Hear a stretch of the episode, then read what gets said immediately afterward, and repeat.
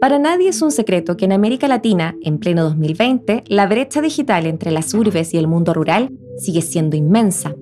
Esto, por supuesto, afecta y ralentiza el derecho a una educación en igualdad de oportunidades y sin discriminación. La pandemia no ha ayudado en esto, y una de sus mayores consecuencias negativas ha sido la dificultad para asegurar la continuidad educativa de niñas, niños, adolescentes, adultos y personas mayores. En pocas palabras, la pandemia ha dificultado la protección al derecho de la educación.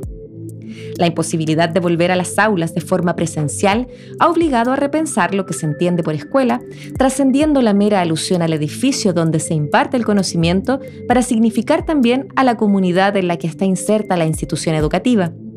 Pareciera que en algunos países de América Latina, como es el caso de Chile, la vinculación de la autoridad educativa del gobierno central con la comunidad educativa y las instituciones propiamente tales no estuviera basada en catastros y delimitaciones claras de las diferencias existentes entre la urbe y lo rural.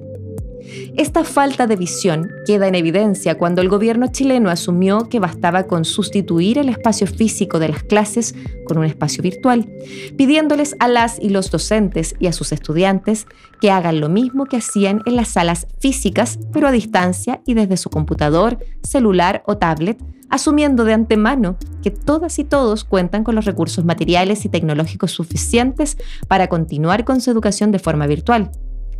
su error que da cuenta de una visión centralista, de una ignorancia supina del país que gobiernan y de la poca capacidad para escuchar voces de la comunidad educativa y de otras organizaciones como el Colegio de Profesores.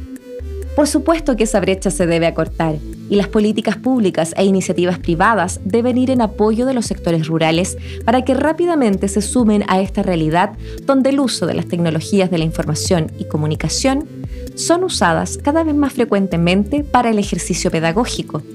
Esto adquiere mayor importancia en el ámbito rural, donde las grandes distancias a los establecimientos educacionales se pueden acortar a través de un computador y una conexión eficiente, impulsando el trabajo situado, colaborativo e investigativo.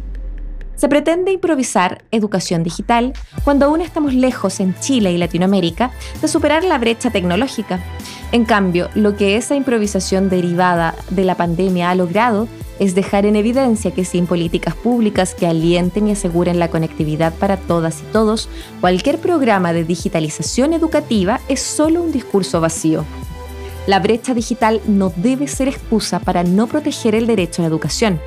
se hace necesario y urgente una mayor vinculación con el territorio de parte del gobierno central y de esta forma adecuar la respuesta de emergencia educativa a las distintas realidades que existen.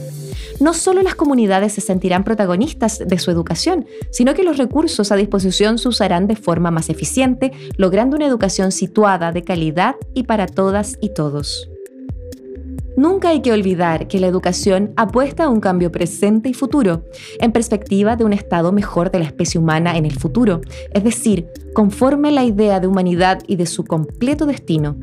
Una buena educación es, precisamente, el origen de todo bien en el mundo.